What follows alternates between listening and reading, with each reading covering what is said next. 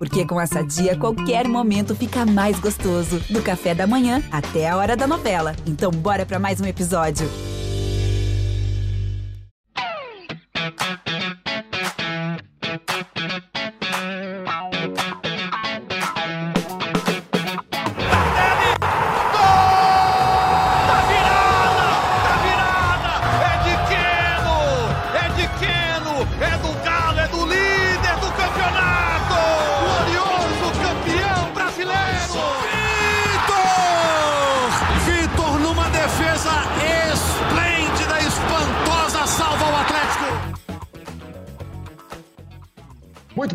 Muito boa tarde, muito boa noite. Está começando mais uma edição do GE Atlético. Alô, Massa do Galo. Vamos falar de Libertadores, falar também de Campeonato Brasileiro. Eu sou Rogério Correia, estou apresentando o podcast.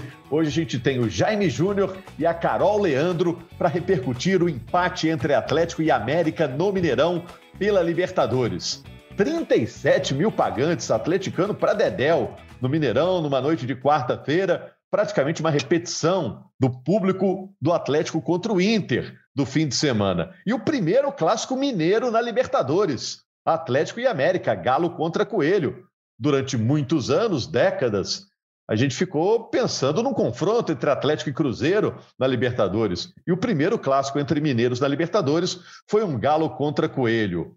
Empatar com a América, a gente pode dizer que é um tropeço do Atlético? O Mohamed, o técnico, disse que vai seguir preservando jogadores quando necessário. Vai tirar alguns titulares, cada jogo aí. O torcedor do Atlético vai aceitar isso bem ou vai depender do resultado? Vamos saber aqui com o Jaime e com a Carol Leandro e falar também, é claro, da sequência do Campeonato Brasileiro. O Atlético vai pegar o Atlético Paranaense no fim de semana, o jogo lá em Curitiba. Bom, Jaime e Carol, tudo bem com vocês? Um abraço geral aí. Opa! Abraço, Rogério. Abraço, Jaime. Um abraço, Carol, Carol tá Rogério. Tô achando que a Carol é, gostou do resultado, viu, Jaime? Ela tá muito animada. Nossa. Ah, gostei não, Rogério. Não? gostei não. Para mim é tropeço do Galo, viu, Rogério? Para mim, o Galo tropeçou, não podia perder em casa. Um dos grandes trunfos de ter saído com a América no grupo era jogar mais em Belo Horizonte, era ter um jogo já conhecido contra um rival que não ganhava da gente, não fazia pontos contra o Galo há muito tempo. E aí o, saiu fora do script, né? Então, para mim, é tropeço do Galo, nada feliz com, essa derrota, com esse empate. Para mim, foi derrota. É, o América fez 1 a 0 no segundo tempo já e o Atlético foi empatar os 39 do segundo tempo. O Atlético se esforçou bastante para perseguir esse empate. Você acha, Jaime, que a torcida do Atlético saiu como está a Carol, lamentando ou pensando, ah, dos males o menor, até que o time mostrou aí uma reação? Ô, Rogério, a, a torcida do Atlético está lamentando, sim porque a gente sabe que existe uma diferença técnica grande entre o Atlético e o América. Tanto que o América, humildemente e inteligentemente, se postou atrás, bloco bem baixinho, se defendendo para sair no contra-ataque. O América não é bobo, o Wagner Mancini não é bobo. Vai abrir o peito contra o Atlético, toma goleada. Então, tem que ter estratégia. Qual a estratégia do Wagner Mancini? Fechar aqui os espaços, não deixar o Atlético fazer aquelas trocas rápidas de passe, sabe? E o Atlético teve dificuldade contra o América. É, o, o, nesse jogo, por exemplo, é importante a gente citar: o Keno não pôde participar. Keno com dores no quadril ficou fora do jogo. Então, o Antônio Mohamed decidiu escalar Vargas e Zaratio. Né? Não são dois jogadores de velocidade. E, e, e se a gente pensar o seguinte: é, o Atlético precisava de jogadores de velocidade para esse jogo, sendo que o América estaria lá fechadinho. Então ele optou por dois jogadores que pudessem fazer mais associações, sabe? Se aproximando ao Hulk, os jogadores mais próximos, fazendo tabelas, é, se movimentando bastante para conseguir entrar na área do América. E a gente já viu o Atlético fazer isso várias vezes. O Atlético é um time que, que é um time bem entrosado, com ótimas peças. O Atlético consegue entrar na defesa dos adversários por baixo mas contra o América teve muita dificuldade. O Atlético não conseguiu causar a desordem na marcação do América como planejou. Não deu certo do jeito que o Mohamed pensou. Aí no segundo tempo, o que, que acontece? Vem logo o gol do Felipe Azevedo. E aí o Godin vai para dar o bote, não consegue fazer a, a, a, recuperação de bola. E o Felipe Azevedo teve muita felicidade na condução da bola, no arremate para o gol.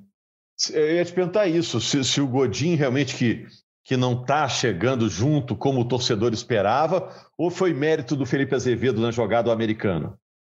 As duas coisas, né? O, o Godin é robote e tem o mérito do Felipe Azevedo para ser mais rápido que ele, né? E, e, e aí, Rogério, eu acho que, que, que, vale a gente destacar que depois o Mohamed ele tira Vargas e tira Zaratio, do time, né? Talvez algum torcedor possa falar, pô, mas tirou o Zaratio, né? Mas ele, ele resolveu colocar ali dois jogadores do um contra um, né? o Savarino e o Ademir. São velocistas e que também têm a característica do um contra um. Então ele botou esses dois jogadores, mais para frente ele botou o Sacha para tentar fazer o gol. E qual foi a estratégia com eles também em campo?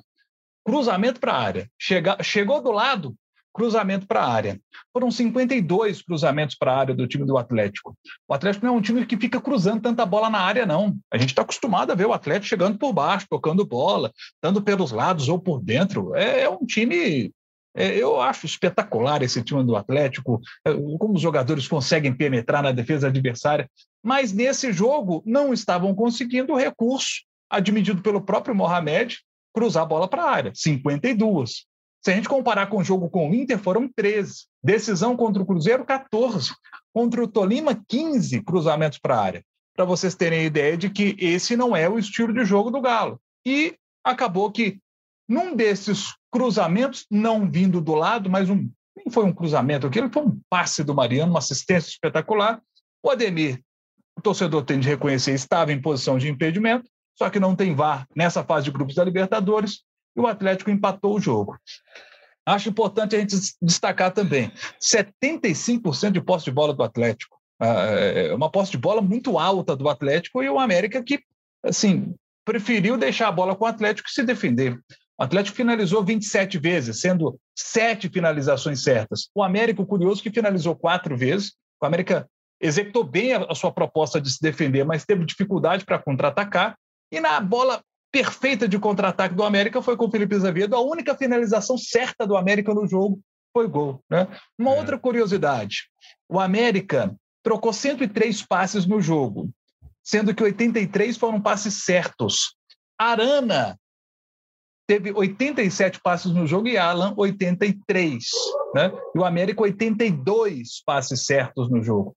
Olha só que Arana com 87 e Alan com 83 é, é, é, deram mais passes do que todo o time do América com 82. Pra vocês terem ideia do tamanho do domínio que o Atlético teve no jogo. Mas esse grande domínio do Atlético só se refletiu em um gol, né? Poderiam ter sido, poderiam ser dois, né? Que aquele gol do Zarate no primeiro tempo foi anulado e bem anulado, ele estava impedido. Se ele tivesse entrado um pouquinho antes, né, teria feito um golaço no Mineirão. Se aquela bola do Zaratio entra, aí o jogo é outro. Porque se faz 1 a 0 no primeiro tempo, você destrava o jogo. Como foi para o intervalo no 0 a 0 e o América ainda fez 1 a 0 o jogo ficou muito difícil para o Atlético.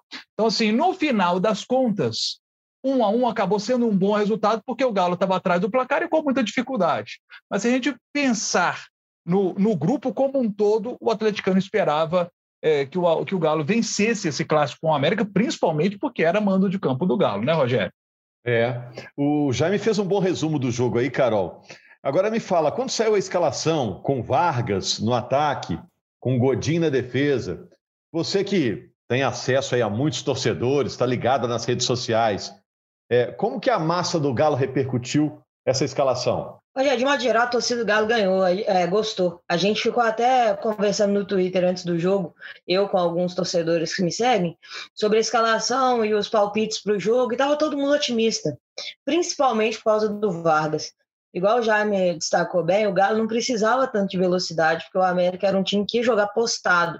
Então, aproximação, troca de bola, qualidade nas infiltrações, o Galo precisava mais. E todo mundo da torcida gostou. Mas a verdade é que a gente olhou tanto para o ataque que a gente nem lembrou de, de questionar a defesa do Galo no início do, do jogo, né? A gente só foi ver durante a partida. E o gol do América saiu no segundo tempo, mas esse gol estava amadurecendo desde o primeiro tempo. Era já uma terceira jogada daquela em cima do Godinho, contra-ataque em cima do Godinho, e todas que foram lá passou. O Godinho é um cara muito experiente para saber que naquela, naquela jogada se não consegue pegar a bola, ele tinha que correr por recurso da falta para matar a jogada, porque aquela jogada de contra-ataque estava sendo tentada pelo América, só tinha essa jogada e a gente acabou cedendo. E para mim, o maior defeito do Galo no jogo é que, apesar de ter uma escalação com Vargas, Hulk, Zarate e Nath no ataque, que para mim deixa o ataque muito criativo, muito, muito intenso, mesmo assim, o Galo não conseguiu finalizar com qualidade. Chutou muito, foi um massacre do Atlético em posse de bola, finalização, tudo. Porém, não chutou com a qualidade que costuma chutar, não finalizou tão bem é. quanto finaliza. E aí pagou o preço, porque o próprio Hulk já, apareceu menos que o normal, né? O Hulk apareceu e... menos do que a gente está acostumado, né? A marcação estava pesada, né, Rogério? Cada dia que passar, a gente deve ter essa marcação mais intensa em cima do Hulk.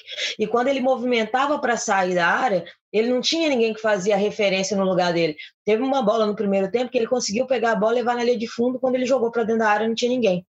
Então, porque não tinha essa referência lá. Então, prejudicou essa movimentação do Galo. E o Jair, o goleiro da América também, que pegou, fez umas duas defesas importantíssimas que ajudou a América a sair na frente. E aí ele ficou o jogo que queria o tempo todo. É, o Hulk não vai jogar contra o Atlético Paranaense no fim de semana, lá em Curitiba, porque o Hulk vai ser papai aí pela quarta vez. Ele vai para Miami, nos Estados Unidos. A esposa dele, a Camila, vai ter o filho lá. Olha só, Jaime, o filho do Hulk vai ser americano. o Hulk jogou contra o América ontem e o filho dele vai ser americano, vai nascer lá nos Estados Unidos. A filha, né? A Zaya. A filha, a Zaya. É. ô, ô, Jaime, agora me fala aqui. O outro dia no Bem Amigos, o técnico turco, o turco Mohamed, disse que vai seguir preservando alguns jogadores. De vez em quando ele vai tirar dois aqui, tirar três ali. Parece que isso vai ter em todo jogo, como teve ontem, né? É, o, o Keno não jogou, o, o Júnior Alonso entrou só no segundo tempo. Você acha que o torcedor do Atlético vai aceitar isso na boa? Ele disse que aqui no Brasil ele estranhou, que toda vez que ele mexe, fica todo mundo incomodado. O torcedor vai levar na boa? Se o time continuar ganhando, sim. Se o Atlético conseguir desempenho esportivo e conseguir vitória, sim. O Atlético vinha conseguindo. Este jogo contra o América é um capítulo à parte, eu diria. O Atlético poupou contra o Internacional seis jogadores. Né? Seis jogadores ou podemos dizer o seguinte: foram seis jogadores diferentes daqueles que estiveram em campo contra o Tolima. Então, o Atlético jogou com essa situação e venceu o Internacional. Então, tudo perfeito. Nesse jogo, já estiveram de volta os titulares. A exceção do Godin, porque o Godin, a preocupação do Mohamed é que depois que o Atlético vende, vendeu o Júnior Alonso, ele ficou um tempo sem jogar, volta para o Brasil, joga pela seleção paraguaia, e aí o Godin fez dois jogos seguidos agora. Então ele quer dar uma segurada no, Godin, no perdão, no o, o Alonso. Fez dois jogos seguidos. Então ele quer dar uma segurada no Alonso. A gente sabe, o Alonso quando chegou para o Atlético, o Alonso, impressionante a preparação dele, né? Porque o Alonso, todo jogo em campo, todo jogo o Alonso estava em campo, ele não quer ser poupado, o Alonso é tipo Hulk, assim, ele tem um condicionamento físico muito bom. Só que esse início de ano é diferente, porque ele ficou um período sem jogar. Então ele precisa fortalecer um, um, pouco mais a musculatura, tá, tá melhor fisicamente para poder aguentar aquele batidão depois de novo. Eu acho que mais para frente a gente vai ver a dupla Júnior Alonso e Nathan Silva é, seguindo sem muitas modificações. Mas eu tento entender o lado do, do Turco também, se ele quiser rodar também a zaga. Porque é, tendo o Godinho no elenco, ele, ele você, você tem que saber gerir isso aí, né? Então bota o Godinho para jogar. Se o Godinho joga e, e dá o bote como ele deu contra o América e não consegue pegar a bola e nem o, jogador, ele já tinha falhado no jogo contra o Flamengo. Né? Se o Godinho continuar tendo falhas, aí o Mohamed vai ter, vai ter argumento. Por mérito esportivo, ele vai colocar outro jogador. O Hever, por exemplo, se a gente for fazer uma comparação, Hever e Godin, quem está, está melhor? Não vou dizer aqui que um dos dois está ruim, não, tá, gente? Mas quem está melhor Hever, para mim, está à frente do Godin. Então, o Hever, por mérito esportivo, é, se, se quiser poupar Alonso ou Natan num, num próximo jogo, o, eu acho que quem está na frente hoje para poder jogar é o Hever. Certo? É, Ainda tem sinto, o Igor Rabelo. É, eu sinto, Jaime, que o pessoal está botando a dupla de zaga ideal, é, Natan Silva e Júnior Alonso, né? Que foi a Isso. zaga do ano passado, não estava dando problema, não tinha motivo para para mudar, né? E mudou porque o Júnior Alonso foi para a Rússia, mas já voltou. existe uma outra boa possibilidade, assim, na sua opinião, essa é a dupla ideal? Um cara mais novo para correria e um cara mais experiente para o posicionamento? Nathan Silva ah. e Júnior Alonso? Ou tem outra Eu... dupla ideal? Não, a dupla ideal é essa aí, é Júnior Alonso e Nathan Silva. É, o, o Nathan Silva, é, quando chegou para o Atlético no ano passado, ele se associou muito bem ao Mariano. Os dois ali pelo lado direito, muito bem. E o Alonso do lado esquerdo com o Guilherme Arana. Então, assim, isso está tudo muito ajeitado, já está muito azeitado. Até o Nathan Silva, quando joga com o Guga, isso também já está muito entrosadinho. Então, a dupla titular, para mim, não há dúvida, é Alonso e, e Nathan Silva. E aí eu vejo, eu vejo hoje o Hever à frente do Godin. E olha, o, o, Igor Rabelo, nas vezes que jogou também, boas partidas do Igor Rabelo, sabe? Então, é, o, o, o Godinho vai ter que vai ter que comer um pouquinho, um, um arroz com feijão aí a mais aí para poder brigar, porque a, a, disputa é grande, né? É um extraordinário jogador, né? É, mas não ainda não jogou no Atlético, né? Num nível superior a Alonso, a Natan, a Hever. É, é, não, não vejo assim. Não vou falar é, que o ele tá parece um cara mal, não. E ele parece um cara humilde, assim, profissional, sim, né? Sim. Quando o Júnior Alonso sim. chegou, ele deu a camisa 3 de volta né, para o Júnior Alonso. Acho que se ele tiver mal, ele mesmo vai entender, ó, realmente não. Né, tem, tem uns caras que estão voando aí, né? É. E eu não estou criticando o Godin, não. É, acho que tem situações ah, pontuais aqui que ele falhou, mas a Carol critica, né, né Carol? Eu tô criticando ele sim, meu Jaime, porque, nosso Deus, a gente vem com uma dupla de zaga que a gente tem extrema confiança, igual é o, o Alan, o, igual o Júnior Alonso e o, e o Nathan Silva, e a gente migra para uma zaga que todas as vezes que o Godin vai numa bola, a gente já fica inseguro. Eu sei que ele é um grande jogador, uma carreira imensa, mas hoje ele não está à frente de, de nenhum dos quatro que a gente está citando aqui sempre. Uhum. Então, ele está jogando, para mim, ele está jogando com o nome e o Turco está dando moral para ele exatamente em respeito à carreira que ele sempre teve.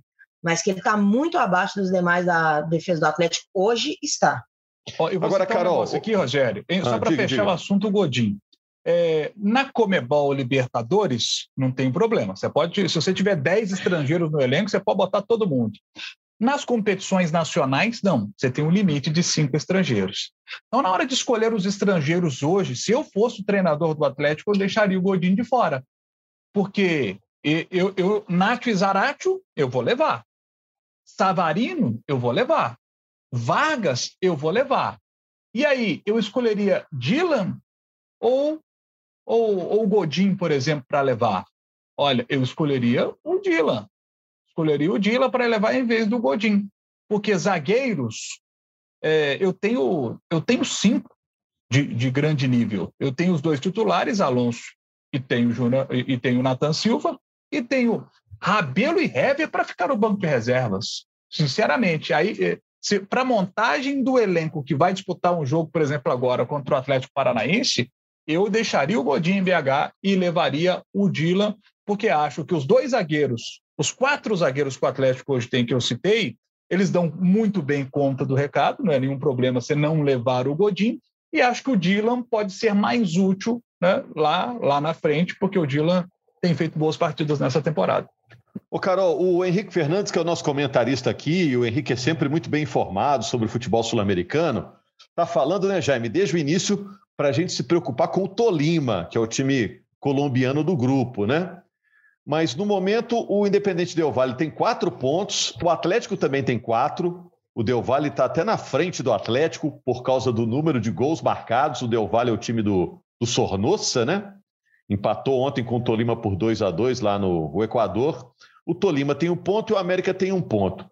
Você está tranquilo em relação à classificação para a próxima fase, ou, ou Carol? É, é questão de tempo? Você está de boa? Ou você está encafifada, como a gente diz aqui em Minas Gerais, com, esse, com esse grupo do Atlético, esse grupo D? Ah, eu não, tô, eu não preocupo com a classificação, não. Eu acho que o Galo consegue se classificar tranquilamente. Ele é muito superior aos demais times do grupo, só que precisa fazer isso encaixar. O fato do América ser um rival regional, um clássico, deixa esse jogo um pouco mais complicado, né? Coisa que a gente não estava colocando nas contas, só analisando os times. Mas eu acho que a briga vai ser muito boa entre os três para ver quem vai ser o, o outro classificado do grupo. E aí o bicho vai pegar. Mas eu acho que a classificação do Galo ainda está tranquila. Porém, o Galo precisa saber que noites como a que teve ontem, no mata-mata de Libertadores, pode ser muito perigoso. Então, o Galo tem que se preparar para quando pegar esse ferrolho, igual pegou o América, para ter algumas alternativas a mais para conseguir furar esse bloqueio e fazer o gol logo. Mas você vê, né, Jaime? Mesmo quando a Carol mostra assim, não, vamos ficar atento, vamos ficar ligado, tem aquele negócio assim, ah, o Atlético vai classificar e tem três brigando por uma vaga, né? O Atlético lida bem quando tem esse favoritismo, Jaime? É um, é um time que tem cabeça para isso? Ah, tem.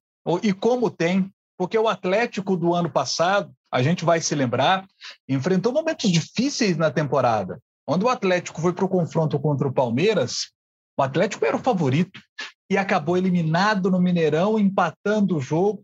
Foram dois empates e, pelo regulamento do gol fora, o Atlético ficou, ficou fora da Libertadores da América. Aquilo aqui foi um baque muito grande para o grupo. E dias depois teve um jogo contra o Internacional em Belo Horizonte, onde o Atlético precisava vencer aquela partida para poder continuar a toada rumo ao título do Campeonato Brasileiro. Perder aquele jogo, ou mesmo empatar, teria um impacto emocional gigante no grupo. Gigante. Mas aquele grupo conseguiu vencer aquela partida. O Cuca, hoje sabemos, disse no vestiário depois que chegou para os caras e falou assim: gente, o Galo foi campeão brasileiro hoje aqui. Hoje aqui o Galo foi campeão brasileiro. Depois ele até se arrependeu de ter falado isso. Mas ele, foi o sentimento dele na, naquela hora, porque ele sabia a importância daquele jogo para o emocional dos caras. E aí o Atlético vem em partida decisiva de Copa do Brasil contra o Atlético Paranaense. O Galo ganha do jeito que, que ganhou a final e semifinal, né? O jogo contra o Bahia está perdendo de 2 a 0. Você fica assim, ah, vai decidir lá contra o Bragantino mesmo. Não, os caras tiveram um emocional fortíssimo para buscar aquela virada e ganhar de 3 a 2 e ser campeão brasileiro ali mesmo, sabe? É, o jogo contra o Flamengo, que foi dificílimo na Supercopa, o time perdendo por 2 a 1 teve cabeça, tranquilidade para ir lá buscar o empate e muita personalidade nos pênaltis. Esse time é cascudo demais. É bom, é o melhor Atlético que eu vi. Eu estou com 45 anos, eu não vi um Atlético melhor do que esse. E esses caras, além de serem muito bons de bola, além do elenco ser muito equilibrado, esses caras têm uma capacidade é, é, de controle emocional que é fantástica. Esse time, esse time, eu, eu sou fã desse time do Galo. É, é um prazer sentar na frente da televisão e ver o Galo jogar. Mas não é toda é. vez que as coisas vão funcionar direitinho, como foi nesse jogo contra o América, né? É, a Carol de vez em quando vê lá no estádio, né? Nem te perguntei se você foi no jogo, Carol. É, ô, Rogério, eu concordo mais com o Jaime. A gente que está podendo ver é, esse time ao vivo, porque na televisão ele também é encantador, mas assistir esse time ao vivo é um privilégio. Ontem curtição, era assim, né? uhum. é, é um privilégio total nosso poder ver esse time, porque a gente tem que desfrutar desse time, isso não acontece sempre não.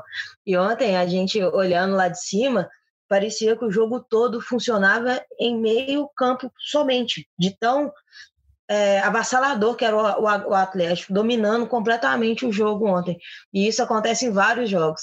Ontem não deu tão certo, saímos com empate, mas normalmente, como diz o Jair, a gente costuma ganhar esses jogos e viver isso dentro do Mineirão é imensamente feliz. Eu acho que a palavra é essa, é realizante, essa é a realização de de estar tá desfrutando desse time do Atlético que é histórico. Eu também pude ver 2013, então eu sou privilegiada. É, é e semana que vem já tem Copa do Brasil, né, Jaime? Tem Copa do Brasil contra o Brasiliense, agora tem esse jogo fora contra o Furacão, e os boletos da Carol que luta, hein? Carol tá batendo ponto no Mineirão. oh, oh, Para esse jogo contra o Atlético Paranaense, é, o Atlético não vai ter o Hulk, você citou, inclusive ele viaja já nesta quinta-feira para os Estados Unidos, para o nascimento da filha, para acompanhar o nascimento da filha, e muito provavelmente ele não terá também o Keno. Isso ainda não é certo, mas o Keno teve uma pequena lesão no músculo do quadril esquerdo, que o retirou desse jogo contra o América. Ele está em tratamento e vai ser é, reavaliado nessa quinta-feira. Vamos aguardar a situação para domingo. Mas como ele teve uma pequena lesão ali, imagino que o Keno não vá jogar. Repito, hein, ainda não é uma não é certo, mas ah, já que tem lesão, fica mais difícil para o Keno jogar no domingo contra o Atlético Paranaense. Vamos ver se vai dar para ele jogar né, no, na quarta-feira contra a equipe do, do Brasiliense, aí já a Copa do Brasil, e o Atlético buscando também aí o título dessa competição, né, como foi no ano passado. É, defendendo o título. Bom, gente, segunda-feira vamos falar então do jogo contra o Atlético Paranaense e falar também da expectativa para a partida contra o Brasiliense pela Copa do Brasil. Obrigado, Jaime, obrigado, Carol, obrigado a você, principalmente, torcedor atleticano.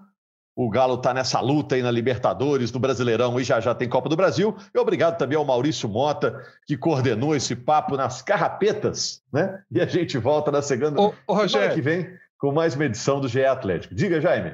É, é, pra, a, chegou agora isso aqui, durante a nossa gravação, acaba de chegar essa informação, então te interromper para poder passar isso aqui. Não, vamos o lá. O Atlético emitindo uma nota oficial agora, partindo em defesa do Godin, sobre as, a, atenção para a nota do Atlético, sobre as ofensas publicadas por torcedores nas contas pessoais do atleta Godin registradas desde a noite de ontem, o Atlético informa que repudia essas manifestações desrespeitosas e que não poupará esforços para defender o seu atleta. Poxa, que, que coisa, né? É, o Atlético diz aqui: esse tipo de mensagem não combina com a verdadeira massa atleticana, tampouco com o futebol moderno e com o espírito de civilidade, paz e respeito que o clube defende e quer ver reinar nos estádios entre os torcedores. Diz ainda a nota: torcer pelo Galo é, acima de tudo, torcer por quem veste a camisa do Atlético sem perder o respeito jamais. E diz aqui ainda o Atlético: estamos juntos e fechados com você, Diego Godin. Poxa, que coisa, né? Tem torcedores que invadiram a, a, a, a, a rede social do Godin para poder né, para xingar o cara, agir de forma desrespeitosa. É, precisava a gente dar essa nota final aqui e, olha, todo o apoio ao Godin.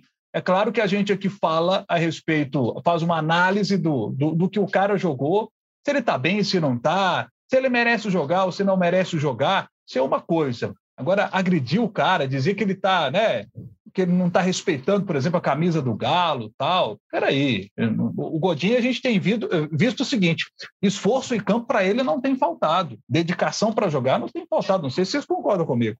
É, não, Concordo. com certeza. É a raça de sempre, né? Sim. Mas pode ser também um problema de adaptação, né? Como teve o Hulk também no ano passado. Sim. Imagina se a torcida faz a mesma coisa com o Hulk. O Hulk disse que teve prestes a sair do Atlético no ano passado, porque não estava se adaptando. Imagina se esse, uma situação dessa fosse um empurrãozinho para o Hulk sair, né? É, muito é. do que o Atlético viveu ano passado talvez não tivesse acontecido, né? Valeu, é. Jaime. Valeu, Carol. Obrigado você. Torcedor atleticano, muita calma nessa hora. O Atlético está bem aí na Libertadores e está bem também no Brasileiro. Grande abraço, voltamos na segunda-feira.